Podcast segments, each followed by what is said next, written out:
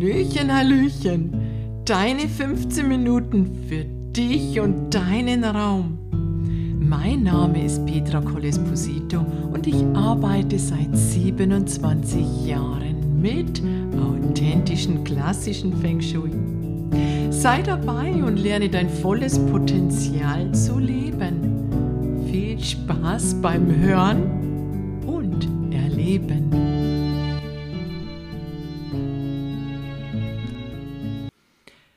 Feng Shui und ich, nicht immer lief alles glatt.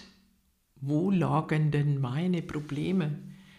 Ja, am Anfang natürlich fängt man mit Feng Shui an und Feng Shui ist natürlich dazu, deine Probleme auch irgendwie zu lösen.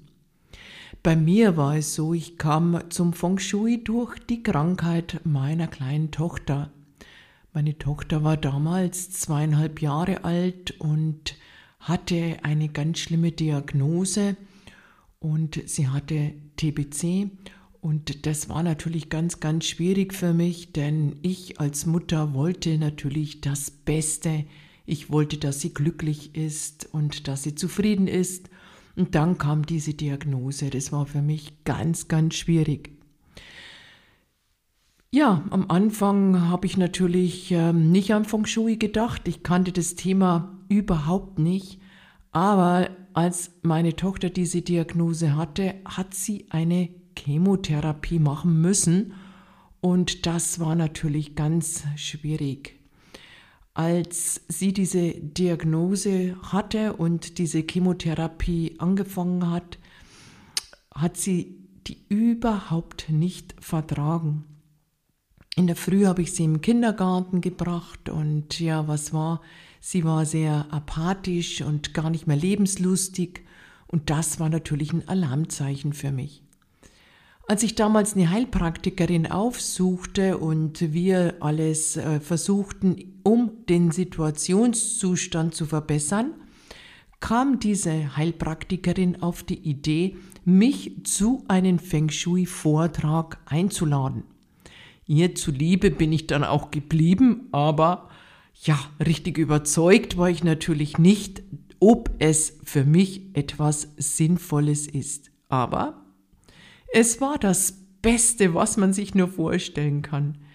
Denn in diesem Vortrag habe ich mitbekommen, dass wir mit unserer Umgebung verbunden sind und dass, wenn irgendwo ein Problem auftaucht, es auch an den Räumen liegen könnte. Besonders wenn es um gesundheitliche oder Wohlfühlprobleme geht. Der damalige Dozent behauptete sogar, dass er herausfinden würde, warum es der Tochter so schlecht ginge und dass man, wenn man vielleicht das Bett umstellen würde, eine Verbesserung hereinbringen könnte.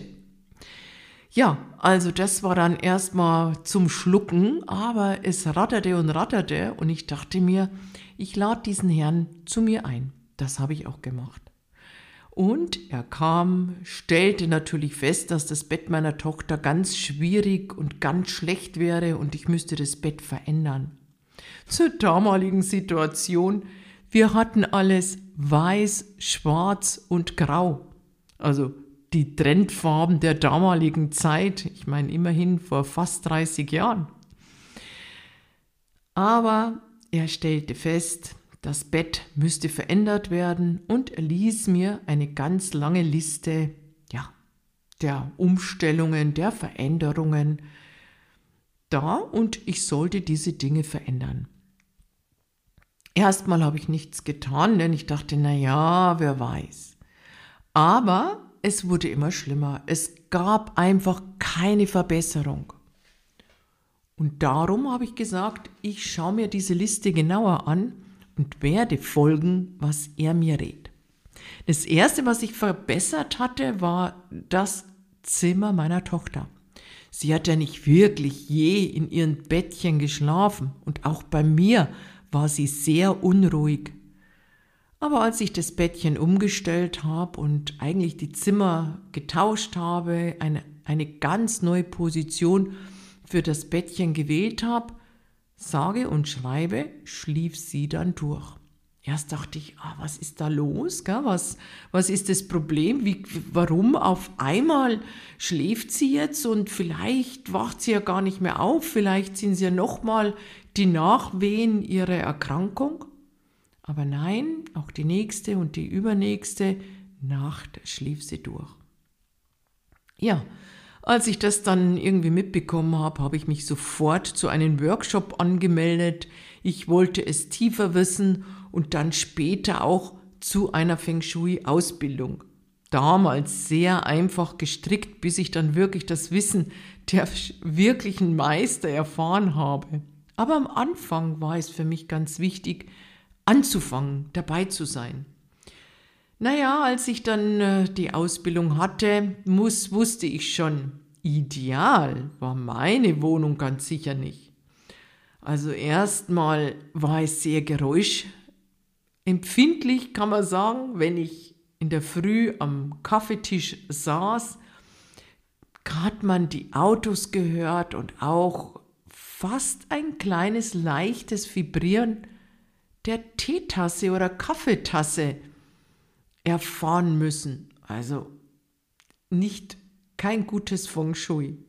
Ich habe damals sozusagen auf einer halben Brücke gewohnt, was sowieso nicht ideal ist. Ja, die Küche war am falschen Ort, das Bett über den Herd, das Wohnzimmer nicht ideal ausgerichtet, die Farben nicht perfekt, aber ich habe gesagt, ich werde was verändern. Und das ist eigentlich der wichtigste Schritt im Feng Shui.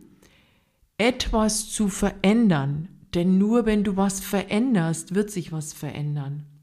Als erstes das Zimmer meiner Tochter umgeräumt und eine neue Farbe gestrichen. Sie spielte dann auch öfters in ihren Zimmerchen. Mein Sohn war dann auch schon geboren, ja. Der kam auch auf die Welt, der ist gleich von Anfang an auf gute Feng Shui-Füße gebettet gewesen. Der war immer gesundheitlich sehr, sehr stark.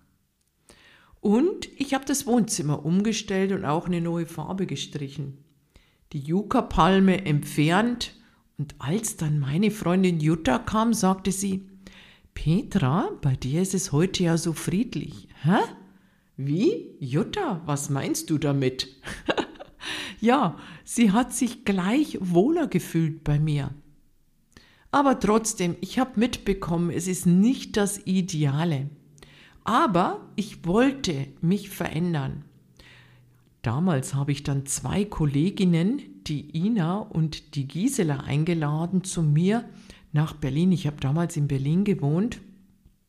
Sie sollten ja, schauen, wir haben gesprochen über Feng Shui und natürlich unser Wissen ausgetauscht. Und ja, damals wurde mir eine Wohnung angeboten und ich wollte dann einfach mal diese Wohnung nochmal überprüfen lassen. Und so hat Gisela auf die Kinder aufgepasst und ich bin mit Ina losgetigert und wir haben uns die neue Wohnung angeschaut.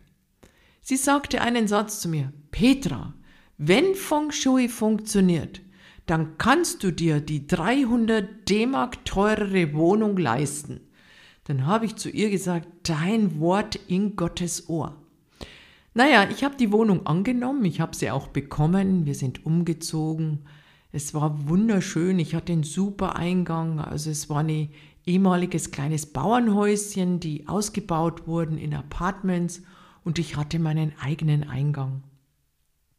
Wunderschön gelegen, meine Kinder haben sich ihre Zimmer rausgesucht. Meine Tochter ist zur Schule wieder gegangen, also ist in die Schule gekommen, war ganz glücklich, sehr aktiv.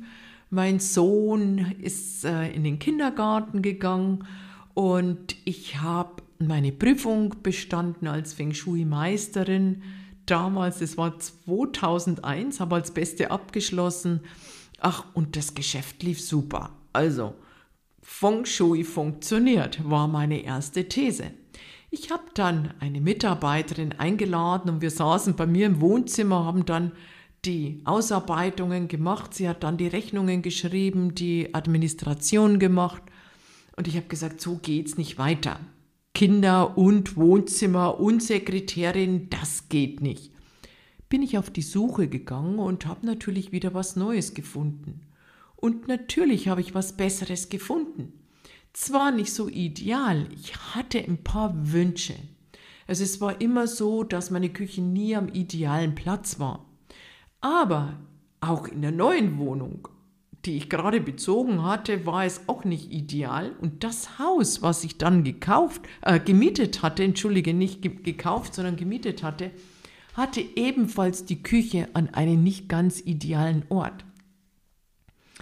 Erst wollte ich sagen, okay, ich nehme das Haus nicht, aber dann habe ich mir gedacht, du musst eine neue Resonanz aufbauen, Petra, denn nur durch eine neue Resonanz durch die Umgebung wird sich etwas verändern. Ich habe die Situation angenommen, so wie sie war.